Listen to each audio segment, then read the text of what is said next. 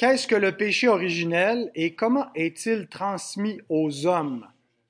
On a commencé à voir cette, euh, la question de la chute la semaine dernière en examinant la, doctrine de l'alliance des œuvres que Dieu a conclue avec Adam et sous laquelle tous les hommes se trouvent. Et on a vu que dans cette alliance-là, il y avait un but particulier euh, pour, pour, lequel Dieu avait fait cette alliance, euh, c'était d'atteindre la vie. Euh, en gardant la parole de l'Éternel, Adam devait donc avoir la vie éternelle, parce qu'il n'avait pas une vie d'incorruptibilité et d'immortalité, qui est un statut supérieur à celui dans lequel il a été créé. mais il n'a pas atteint la vie. et donc, ça, c'est une des premières conséquences d'avoir transgressé l'alliance des œuvres. Dans Genèse 3, 22, euh, il est écrit, euh, après la chute, l'Éternel Dieu dit, Voici l'homme est devenu comme l'un de nous pour la connaissance du bien et du mal. Empêchons-le maintenant d'avancer sa main et de prendre de l'arbre de vie, d'en manger et de vivre éternellement. plusieurs voient cela comme étant euh, à la fois une protection que Dieu fait pour pas que l'homme vive éternellement dans sa condition de déchéance, euh, c'est possible, mais j'ai plus tendance à voir personnellement qu'il s'agit euh, de, la conséquence où l'homme n'a pas la vie éternelle parce qu'il a désobéi. Euh, mais plus que ça, c'est pas seulement qu'il est privé de quelque chose de bien qu'il aurait pu avoir, mais c'est qu'il subit des conséquences de sa désobéissance. Dieu avait dit dans Genèse 2, verset 17, Le jour où tu en mangeras, tu mourras. Donc Dieu avait promis la vie, mais il avait aussi menacé de mort la désobéissance de l'homme. Et le reste de la révélation, ce qu'on appelle la, révélation post-lapsaire, tout ce que Dieu révèle après la chute, nous aide à comprendre ce que signifiait cet avertissement. Qu'est-ce que Dieu voulait dire par tu mourras? Et, donc la mort, euh, bon, euh, ce que, l'Écriture enseigne au sujet de la mort, c'est pas seulement la mort physique, de mourir euh, dans notre corps, mais c'est plus que ça. Voici la description de, cette conséquence de la mort au paragraphe 2 du chapitre 6 de notre confession de foi. Par ce péché, nos premiers parents ont perdu leur justice originelle et leur communion avec Dieu, et nous en eux. De ce fait, la mort est venue sur tous. Tous sont devenus morts dans le péché et entièrement souillés dans toutes les facultés et les parties de leur âme et de leur corps. C'est ce qu'on appelle le péché originel. Et le péché originel, euh, c'est ce qui a fait entrer le péché dans le monde, mais qui a fait entrer la mort. Paul nous dit ça dans Romains 5.12, que par un, seul péché, le péché est entré dans le monde, et par le péché, la mort. Donc, la mort est entrée dans le monde par le péché d'Adam. Qu'est-ce que la mort? On pourrait euh, la décrire avec trois mots. Séparation, corruption, condamnation. Quand la Bible parle des vivants et les décrit comme étant morts, c'est un langage étrange. Pas dans le sens qu'on est des zombies, des morts vivants, mais par exemple, Jésus va dire à un homme, Suis-moi et laisse les morts ensevelir leurs morts dans Matthieu 8, 22. Il parle des hommes qui ne connaissent pas Dieu, qui sont morts. Paul ailleurs, notez dans Éphésiens 2, 1, vous étiez morts par vos offenses et par vos péchés. Donc, il se réfère à la mort, non pas comme d'abord un concept de la mort physique, la mort du corps, mais comme une mort spirituelle. Et ce qu'elle implique, cette mort-là, c'est ces trois mots.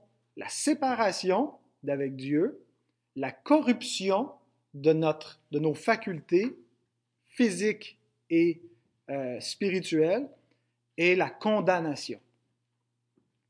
Donc, regardons-les dans, dans, cet ordre-là. Euh, la confession nous dit que nos premiers parents perdirent leur communion avec Dieu. C'est comme ça qu'elle exprime l'idée de séparation.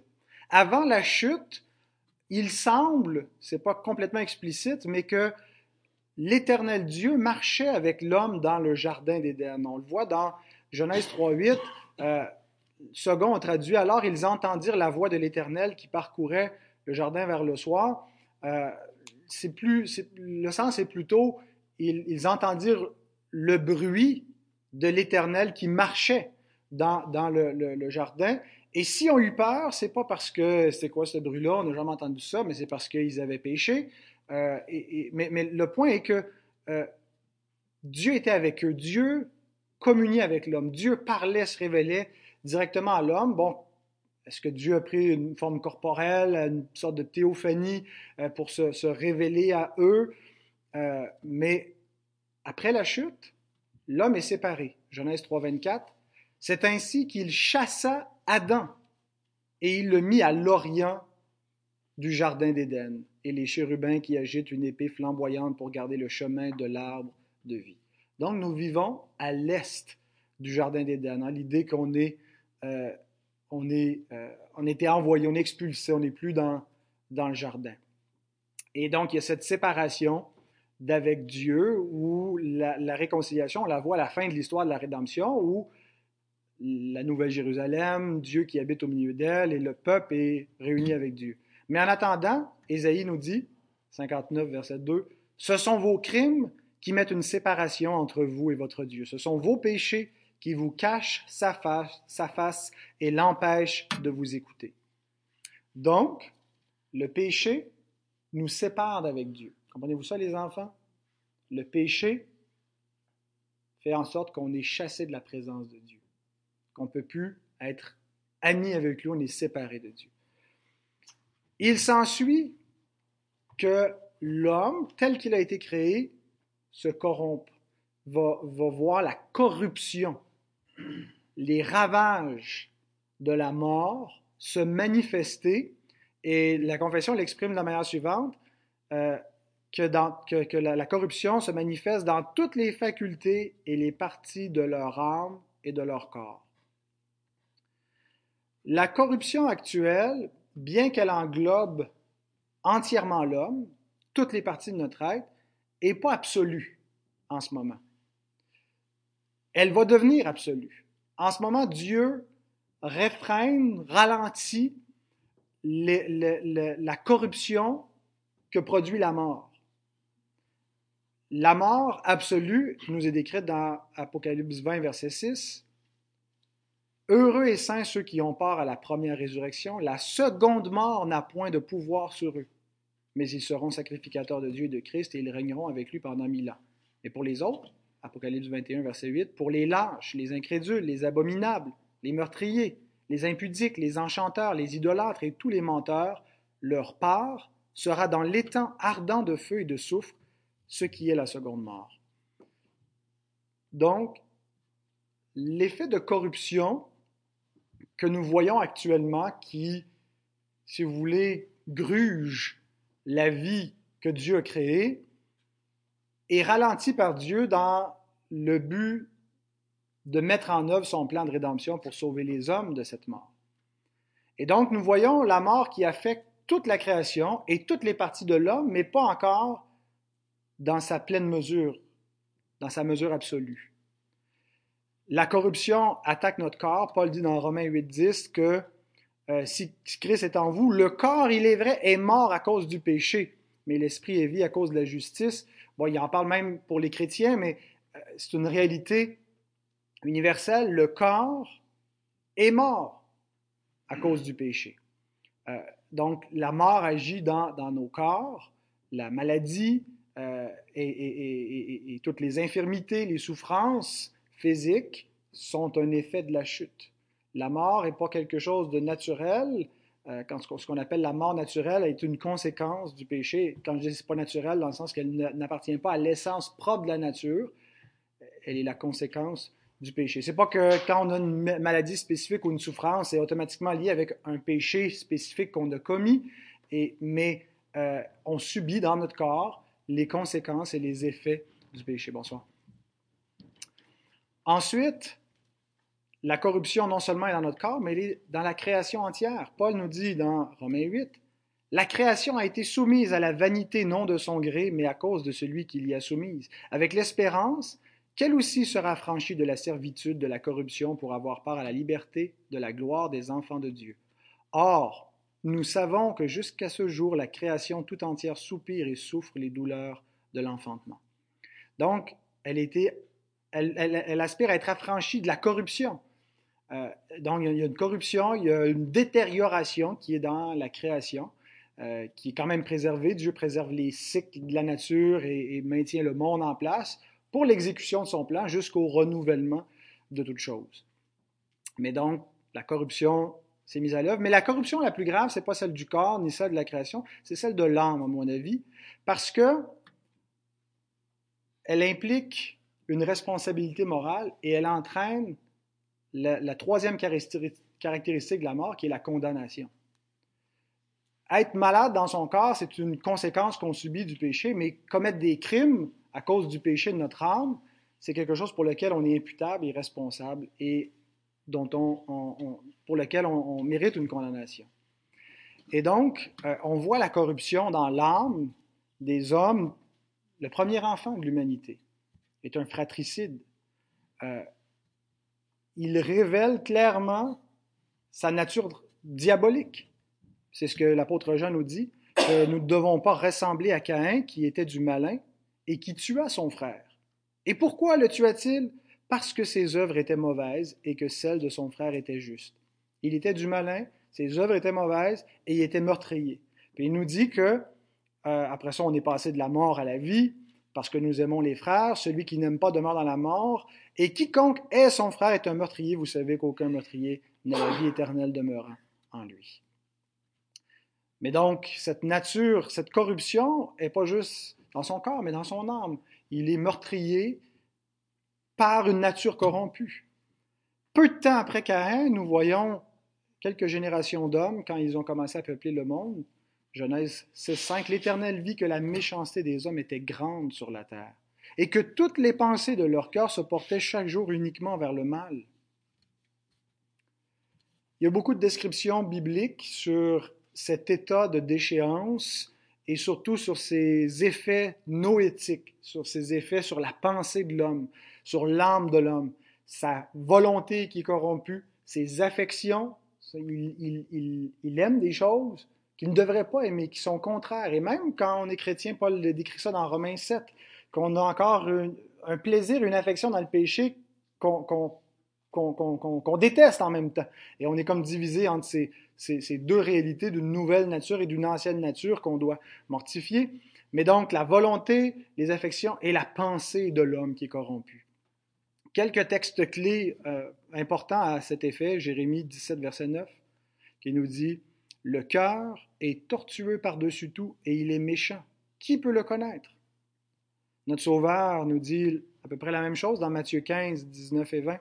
C'est du cœur que viennent euh, c'est du cœur que viennent les mauvaises pensées, les meurtres, les adultères, les impudicités, les vols, les faux témoignages, les calomnies voilà les choses qui souillent l'homme, la corruption. Mais manger sans s'être laver les mains, cela ne souille point l'homme. Les enfants, quand vous vous mettez en colère, puis vous criez, puis vous dites des bêtises ou vous désobéissez, ça vient d'un cœur qui est sale par le péché. C'est une nature pécheresse qu'on a en venant au monde. Romains 3, 19 à 18. Sommes-nous plus excellents? Nullement, car nous avons déjà prouvé que tous, juifs et grecs, sont sous l'empire du péché. Selon qu'il est écrit, il n'y a pas il n'y a point de juste, pas même un seul. Nul n'est intelligent, nul ne cherche Dieu, tous sont égarés. Tous sont pervertis. Il n'en est aucun qui fasse le bien, pas même un seul. Leur gosier est un sépulcre ouvert, ils se servent de leur langue pour tromper, ils ont sous leurs lèvres un venin d'aspic. Leur bouche est pleine de malédictions et d'amertume. Ils ont les pieds légers pour répandre le sang. La destruction et le malheur sont sur leur route. Et l'apôtre continue en décrivant la condition spirituelle de l'homme qui se manifeste par toutes ses actions méchantes. Éphésiens 4, 17 à 19, dernier texte. Voici donc ce que je dis et ce que je déclare dans le Seigneur, c'est que vous ne devez plus marcher comme les païens qui marchent selon la vanité de leurs pensées. C'est de, là où on prend l'expression les effets noétiques de la chute. Ils marchent selon la vanité de leurs pensées. Le mot pensée, c'est le mot nous, mais il est soumis à cette, vanité, cette corruption. le péché a des effets sur la pensée, la, pensée est déréglée, ils ne raisonnent plus comme il faut, ils ont l'intelligence obscurcie, ils sont étrangers à la vie de Dieu à cause de l'ignorance qui est en eux, à cause de l'endurcissement de leur cœur, ayant perdu tout sentiment, ils se sont livrés à la dissolution pour commettre toute espèce d'impureté jointe à la cupidité. Et cette condition est telle que l'homme est radicalement incapable d'obéir à Dieu, de lui plaire. L'affection de la chair est inimitié contre Dieu. Elle est ennemie, elle est hostile, elle déteste Dieu. Elle fait semblant de vouloir se, soumettre, elle peut se revêtir d'habits religieux, mais c'est de l'hypocrisie. L'homme retient justement la vérité captive, il lutte contre la, vérité que, sa conscience et que la création lui proclament, euh, mais ce qu'il aime est contraire à Dieu, parce qu'elle ne se soumet pas à la loi de Dieu et qu'elle ne le peut même pas. Ça, c'est la condition naturelle de l'homme. Donc, séparation, corruption, et que ça entraîne la troisième caractéristique, la condamnation. La mort n'est pas seulement une puissance dévastatrice qui corrompt, mais il est aussi un jugement pénal. Romains 6, 23, le salaire du péché, c'est la mort. La conséquence, la punition, la juste euh, rétribution que mérite le péché, c'est la mort. Donc, c'est oui une corruption, mais c'est aussi un jugement légal, une justice que Dieu exécute. Et la, confession l'exprime au paragraphe 2 en disant que les hommes ont perdu leur justice originelle. Donc, c'est ce que l'Écriture veut dire quand elle déclare que celui qui ne croit pas au Fils ne verra pas la vie, mais la colère de Dieu demeure sur lui. C'est pas la colère de Dieu, c'est pas premièrement un concept euh, d'émotion, mais c'est la malédiction et le juste jugement de Dieu, la condamnation de Dieu est sur ceux qui ne sont pas en Christ à cause de leur condition pécheresse. Jérémie 44, 22, l'Éternel n'a pas pu le supporter davantage à cause de la méchanceté de vos actions, à cause des abominations que vous avez commises, et votre pays est devenu une ruine, un désert, un objet de malédiction, comme on le voit aujourd'hui. Et les jugements que Dieu exerce au cours de l'histoire sont, une figure, sont une image qui pointe vers le, jugement final qui nous est décrit par l'apôtre Paul. C'est la dernière rencontre de, du pécheur avec Dieu. Car il est de la justice de Dieu de rendre l'affliction à ceux qui vous affligent et de vous donner à vous qui êtes affligés du repos avec nous, lorsque le Seigneur Jésus apparaîtra du ciel avec les anges de sa puissance au milieu d'une flamme de feu. Pourquoi? Pour punir ceux qui ne connaissent pas Dieu et ceux qui n'obéissent pas à l'évangile de notre Seigneur Jésus. Ils auront pour châtiment une ruine éternelle loin de la face du Seigneur et de la gloire de sa force. Extrêmement tragique donc, la chute de l'homme, le péché et ses conséquences. L'homme a transgressé la, loi des œuvres et donc il a été séparé de son Créateur. Il se corrompt jusqu'à une mort, seconde mort absolue et ça fait partie de la juste condamnation de Dieu. Maintenant, pourquoi est-ce que la mort a régné sur tous, même si les hommes n'ont pas commis une transgression semblable à celle d'Adam? Même s'ils n'ont pas été placés dans une relation d'alliance où ils ont reçu des indications claires de ce qu'ils devaient faire et ne devaient pas faire, et Adam était placé dans ce contexte-là, c'est juste pour lui qu'ils subissent la peine de sa faute. Mais pourquoi tous les hommes? Et c'est la question que Paul pose dans Romains 5.14. Il dit, la mort a régné depuis Adam jusqu'à Moïse, même sur ceux qui n'avaient pas péché par une transgression semblable à celle d'Adam. La confession répond dans les deux autres paragraphes, paragraphe 3 et paragraphe 4, qui expliquent pourquoi le péché, pourquoi il est juste de concevoir l'universalité du péché et l'universalité des conséquences du péché. Lisons d'abord le paragraphe 3 puisqu'ils étaient la souche du genre humain, et par le vouloir de Dieu ils représentaient toute l'humanité, la culpabilité du péché a donc été imputée, et la nature corrompue a été transmise par eux à toute leur postérité par le processus normal de la génération. Leurs descendants sont maintenant conçus dans le péché et sont, par nature, des enfants de colère, des serviteurs du péché, assujettis à la mort et à toutes sortes de misères spirituelles, temporelles et éternelles à moins que le Seigneur Jésus ne les libère. Il y a deux façons où dans ce paragraphe, notre, nous sommes présentés avec un lien euh, avec Adam. Nous avons d'abord un lien légal avec Adam. Dans l'alliance des œuvres, Adam agissait pas seulement à titre personnel. Dans l'alliance des œuvres, Adam agissait à titre de représentant de tous ses descendants. Il était la, tête fédérale, le chef de l'humanité et le représentant de tous les hommes, le grand prêtre, le souverain sacrificateur qui représente tous les hommes. Et donc, sa faute, c'est pas juste sa faute. À cause de notre, notre lien légal avec lui, le péché d'Adam est imputé à tous ses enfants. C'est exactement ce que Paul enseigne dans Romains 5, 18 et 19. Ainsi donc, comme par une seule offense, la condamnation a atteint tous les hommes, de même, par un seul acte de justice, la justification qui donne la vie s'étend à tous les hommes, car comme par la désobéissance d'un seul homme, beaucoup ont été rendus pécheurs, de même par l'obéissance d'un seul homme, beaucoup seront rendus justes. Beaucoup sont rendus pécheurs par, la, par une seule désobéissance, par l'imputation. L'imputation, c'est une relation légale qui existe entre Adam et ses descendants. Tous meurent en Adam, écrit l'apôtre dans 1 Corinthiens 15, 22. Tous meurent en Adam parce que tous ont déjà péché en lui et sont privés de la gloire de Dieu. Romains 3, 23. Tous ont péché. Et la conjugaison de ce verbe-là est importante dans Romains 3, 23. C'est un aoriste. Le péché, ce n'est pas seulement une actualité que nous commettons. Quand Paul écrit cela, cela est vrai de tous ceux qui ont été, qui sont et qui sont à venir. Ils ont déjà péché en Adam et sont privés de la gloire de Dieu. La faute originelle leur est imputée. Notre deuxième lien avec Adam est un lien organique. Donc, ce n'est pas seulement un lien légal, mais c'est un lien biologique. Par le processus normal de la génération, nous est transmis sa corruption, puisqu'Adam et Ève étaient la souche du genre humain.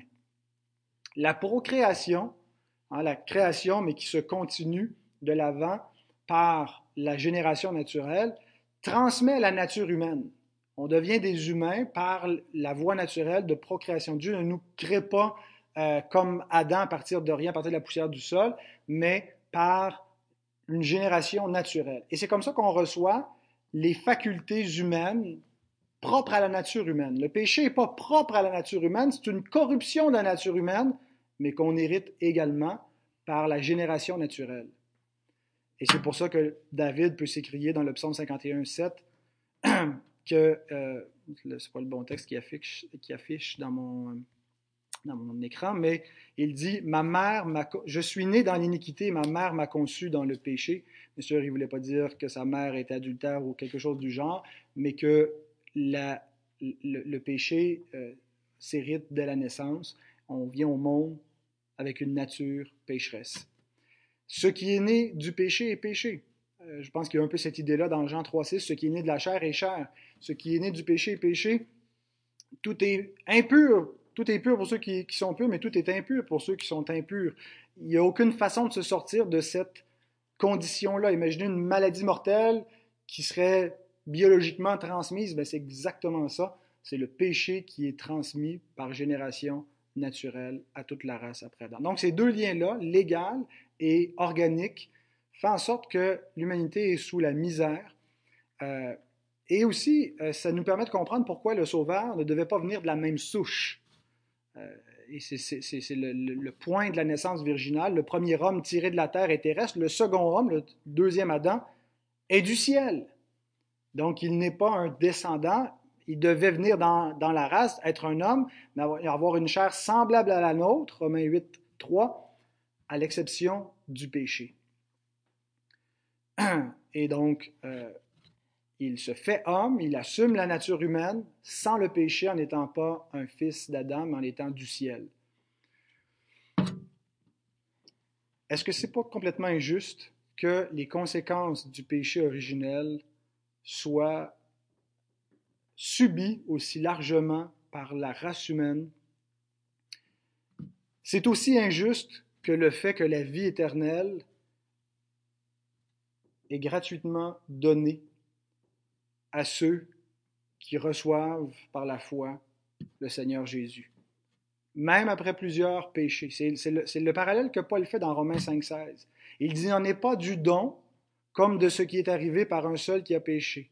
Car c'est après une seule offense que le jugement est devenu condamnation, tandis que le don gratuit devient justification après plusieurs offenses.